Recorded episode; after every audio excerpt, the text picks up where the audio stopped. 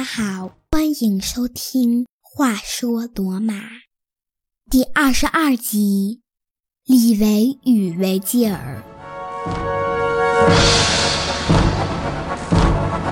这一集是《话说罗马》的第一期人物传记特别节目，要介绍的是撰写古罗马早期历史的重量级人物李维与维吉尔。这两个名字我们都不陌生，在之前的节目中已经多次提到。今天就专门聊聊他们的故事。他们两位几乎生活在同一时代。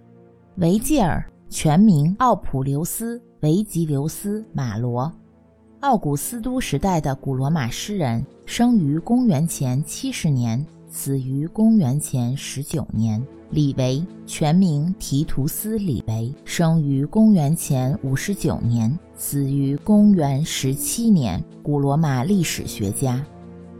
故事在公元前一世纪开始，一艘船驶入罗马港口。这个港口不是在第七集中提到的由罗马第四位国王安库斯·马尔西乌斯主持建造的奥斯提亚港。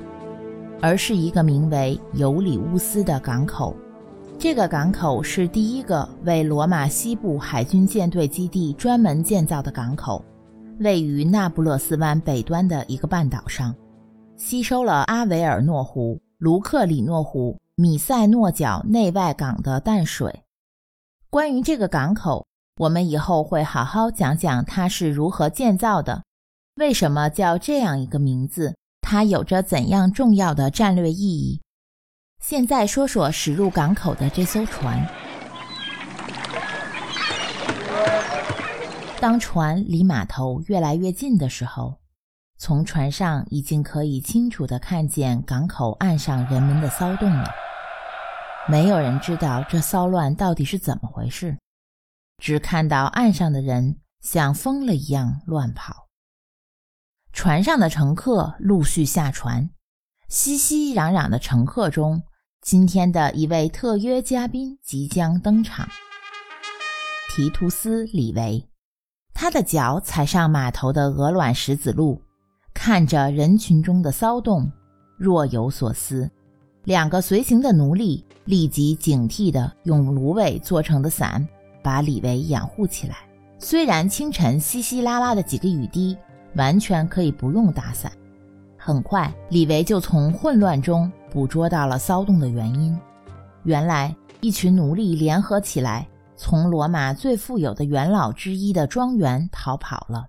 当他们成功逃出来之后，一路上这群奴隶的人数直线上升。当时有很多罗马的有钱人，在那不勒斯地区拥有大片的土地和庄园，所以需要大量的奴隶。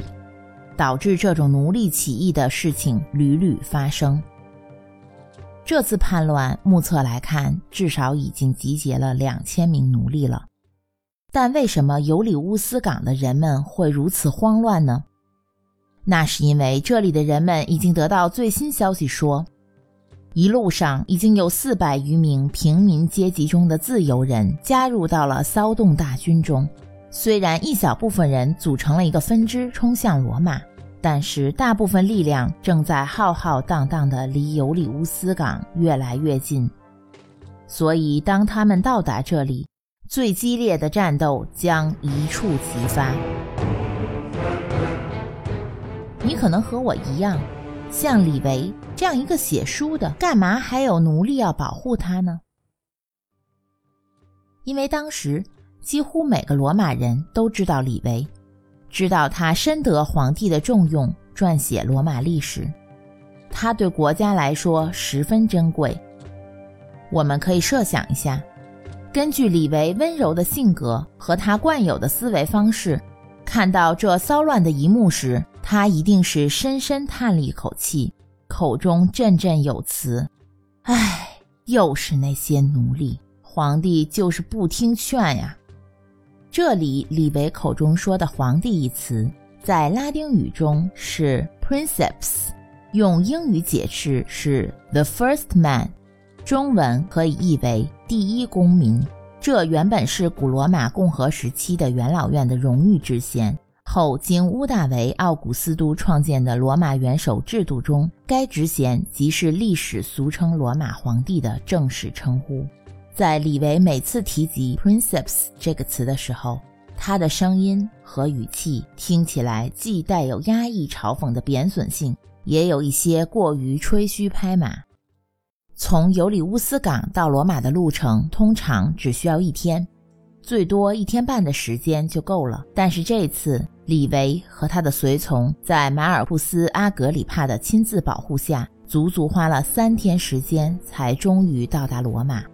皇帝奥古斯都命令他最信赖的人马尔库斯·阿格里帕亲自保护李维的安全。如果了解一点罗马帝国的朋友会知道。马尔库斯·阿格里帕可以说是罗马帝国第一位开国皇帝乌大维奥古斯都的右手，是他最好的朋友、将军、顾问、军师、亲信，没有人能超过他。如果没有他，奥古斯都的功绩未必能做到十分之一。李维到达罗马，立即进宫觐见皇帝，同时他得到了有关骚乱的最新进展。三天前，他见到的骚乱已经被政府成功镇压，领导起义的奴隶头目已经被捕，即将被当众公审。其实大家心里都明白，所谓公审，无非就是当众宣布一下他们被执行死刑的时间而已，以儆效尤。就在李维到达罗马的当天，在他的住处迎来了一位不速之客。这里的不速之客，我是打了引号的。这就是另外一位特约嘉宾，此时也要出场了。他就是维吉尔。相比李维，我个人更喜欢维吉尔，可能是因为这是我做节目所接触到的第一位古罗马诗人。维吉尔被奉为罗马的国民诗人，被当代及后世广泛认为是古罗马最伟大的诗人之一。他性格鲜明，可以说鲜明到古怪。他习惯了不提前通知对方的到访，甚至在皇宫里也是来去自如。提到他，不得不提到埃涅阿斯纪。他把他生命的最后十年都花在了他的巨作《埃涅阿斯纪》上。在其创作的过程中，皇帝奥古斯都对此书的进度非常关心，甚至写信给维吉尔，要求让他先睹为快。但直到他完全完成了几卷之后，才把他们亲自朗诵给了皇帝。据多纳图斯描述，当维吉尔朗诵的时候，奥古斯都的姐姐奥克塔维亚被诗歌的情节感染得难以自拔，以至于当维吉尔念到“你将会变成真正的马克鲁斯”时，他终于抑制不住情感而昏倒在地。在给诗歌添加最后润色的时候，维吉尔专程前往雅典。小亚细亚，维吉尔碰到了正在从亚洲返回罗马的奥古斯都，他邀请维吉尔加入返程，但在此前，维吉尔的身体已经欠恙，而船上的劳顿使他的病情愈发加重。他在回到意大利之后不久便与世长辞，他逝世于前十九年，不满五十二岁。他的诗歌多采用六部格诗体。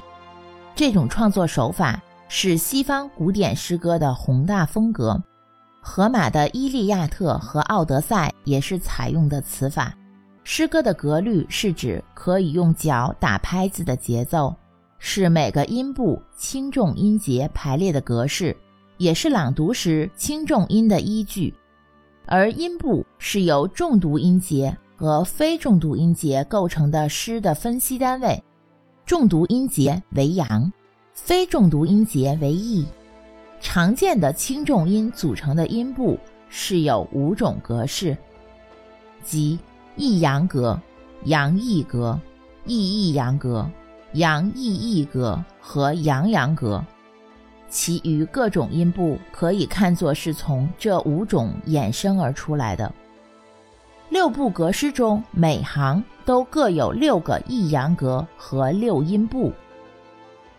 在西方古典诗歌中，前四个音部为长短短格或长长短格，第五个为长短短格，第六个为长长格的一行诗。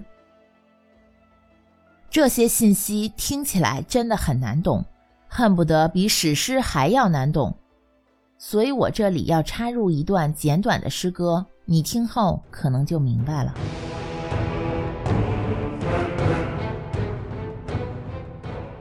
One of the most vivid lines in the Aeneid, from Book Three. in which Aeneas describes the sudden appearance of Polyphemus, the hulking, hideous Cyclops still bleeding from his gouged and blinded eye.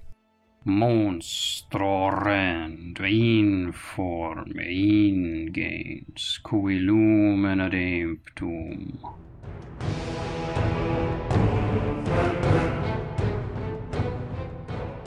维吉尔不请自来，来到李维家中做客， 能有什么急事必须要在李维到达罗马的当天见面说呢？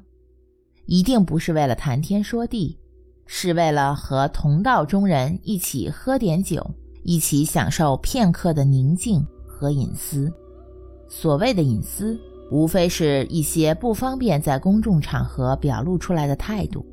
作为为皇帝执笔的文学家和诗人，对奴隶起义被镇压一事有着自己的想法，却又不得不压抑着继续为皇帝效力。现实生活不是故事，更不是童话，非黑即白。故事里的白雪公主是好人，巫婆一定是坏人。古罗马社会中逃跑的奴隶是坏人。镇压了奴隶起义的罗马军团一定是好人，孰是孰非，是不是只是看问题的出发点不同呢？作为镇压者的罗马统治阶级有没有问过这样一个问题：奴隶为什么要逃跑呢？其实答案很简单：贪婪的人类，并不是因为我们需要。用伟大领袖甘地的话说，答案就是我们的贪婪。摩西从圣山上带回来的戒律中有一条是这样说的：“你不能妒忌或贪图你邻居所有的房子、妻子、仆人、牲畜或者其他任何东西。”这足以证明人们的内心充满了嫉妒。否则，为什么犹太教的十项基本法律中会有这样一条戒律呢？回顾历史。凡是无私、缺乏贪婪的人，总是能震撼我们的心灵，留在我们的记忆中。比如节目中说过的辛辛那图斯、努马庞培留斯、普布利乌斯瓦雷列乌斯、普布利科拉，还有我们以后会提到的基督耶稣等等。但是对我们，让我们暂且统称为凡人。不知道什么原因，别人家的草好像就是比我们自己的要绿，尤其是现在流行的一个词叫“别人家的孩子”。可以说，贪欲是痛苦的根源。这里我可能说的有点远了，但是我做节目不仅仅是历史的讲述、故事的堆砌，而更大的意义在于和听众的沟通与交流。欢迎对任何话题感兴趣的朋友在微信公众号上给我留言，让我们一起学历史、聊育儿、谈人生，好不快活？你只需要在微信公众号中搜索“话说罗马”，点击关注，在公众号下方的菜单栏“话说罗马”中进入播客主页，就可以看到每一集对应的内容，或者登录我的网站三 w 点儿。话说罗马点 com，我再重复一遍：三 w 点儿话说罗马的全拼点 com。现在关于这两位特邀嘉宾，我比较总结了以下十点：一，李维和维吉尔都出生在意大利北部，李维生于今意大利帕多瓦，靠近威尼斯；维吉尔出生在意大利北部波河北岸曼图亚附近的安德斯村。二，关于李维的出生日期，史学家们一直在争论。但是，比李维还大了十一岁的维吉尔，他的生日和忌日都被人们记载得清清楚楚，精确到日期。李维去世的时候已经是七十六岁高龄，而维吉尔去世时不满五十二岁。三，他们的全名分别是提图斯·李维。帕塔维努斯和普布留斯·维吉留斯·马罗。帕塔维努斯显然是因为李维的出生地而被添加到他名字最后的。李维出生于贵族，早年受过良好的传统教育。他的故乡帕多瓦后来在罗马内战期间支持乌大维奥古斯都，这对李维的仕途帮助很大。然而，维吉尔幼年和务农的父亲一起生活在田间的家中，热爱意大利北部美丽的山川。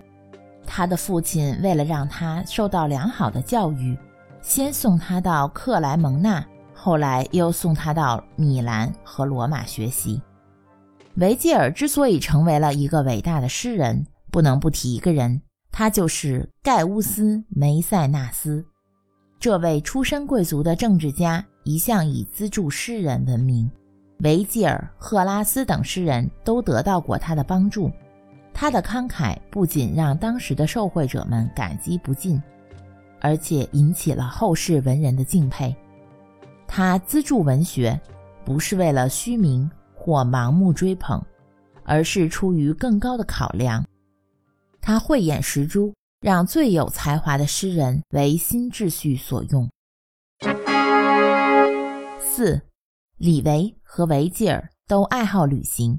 但是却又对罗马的市井人民日常生活了解甚少。李维曾参军打仗，作为一名罗马军团的士兵，他在作品中关于士兵的穿着、饮食和战斗方法，甚至连对斗兽场的规模描述都屡次出现错误。维吉尔则在体察民情上非常欠缺，他一直被罗马人看作是不食人间烟火的文人。并不属于群众范畴，和底层人民的抱负、理想以及柴米油盐的生活格格不入。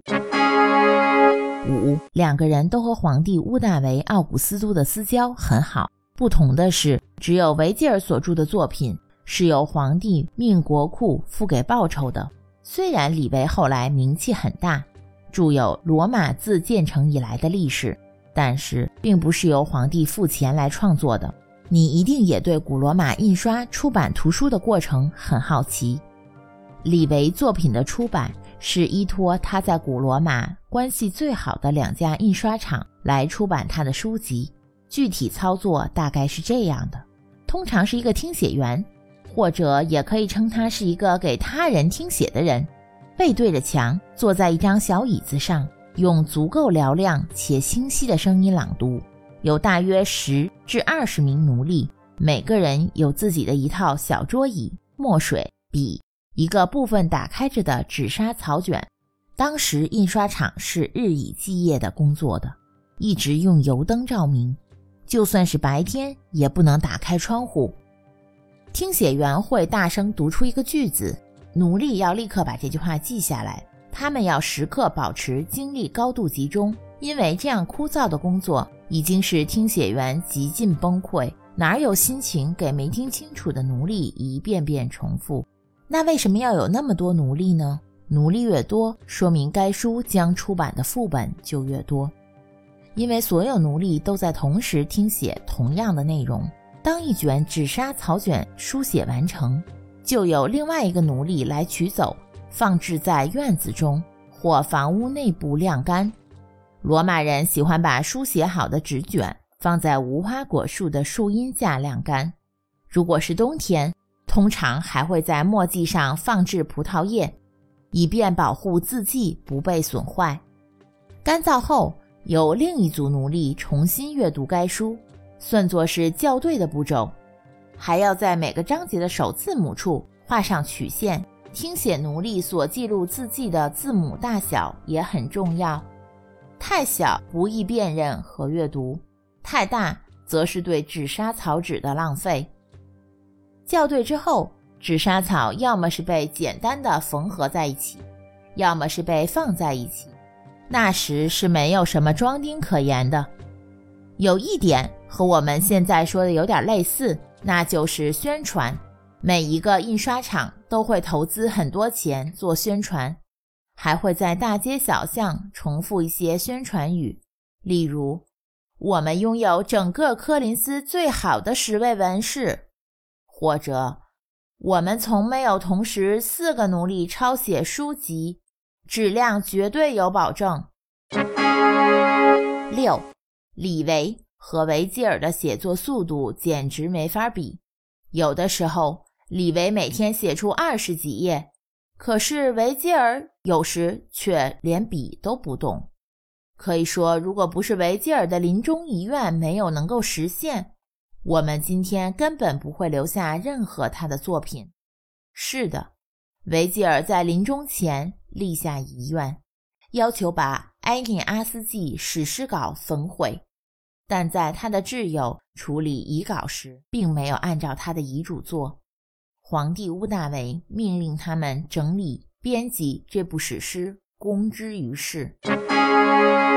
七，从李维和维吉尔的作品本质上来看，这两位古罗马巨人的作品有着截然不同的命运。李维的著作流传下来的只有《罗马自建成以来的历史》一书。他用四十年左右的时间写成的这部古罗马历史巨著，共一百四十二卷，记述自传说中的埃涅阿斯到达意大利起，至公元前九年的历史；一至十卷记述公元前二百九十三年以前的历史。二十一至四十五卷记述公元前二百一十八年至前一百六十七年的历史，其中十一至二十卷和四十六至一百四十二卷已丢失残缺。维吉尔的《埃涅阿斯纪》在整个中世纪都是一部非常受欢迎的巨著，流传非常广泛。因为其中有很多故事和圣经里的故事非常相似。八，李维的作品《罗马自建成以来的历史》一百四十二卷，现在留下的副本只约占整部作品的四分之一。然而，维吉尔的作品中至少有十二部作品仍然完好的保存着，一千五百年以来。仍然在不断的被出版印刷。九，当时的罗马刚刚结束了共和制，屋大维奥古斯都当上了罗马帝国的第一位皇帝，处在一个新旧交替的阶段。作为御用文人的李维和维吉尔，有着文人的傲骨，都不愿公开支持新政体，也都具有文人软弱的一面。据说皇帝奥古斯都非常喜欢和他们两人争论，用文字言语发表不同的思想和想法，这也是奥古斯都的一个特色。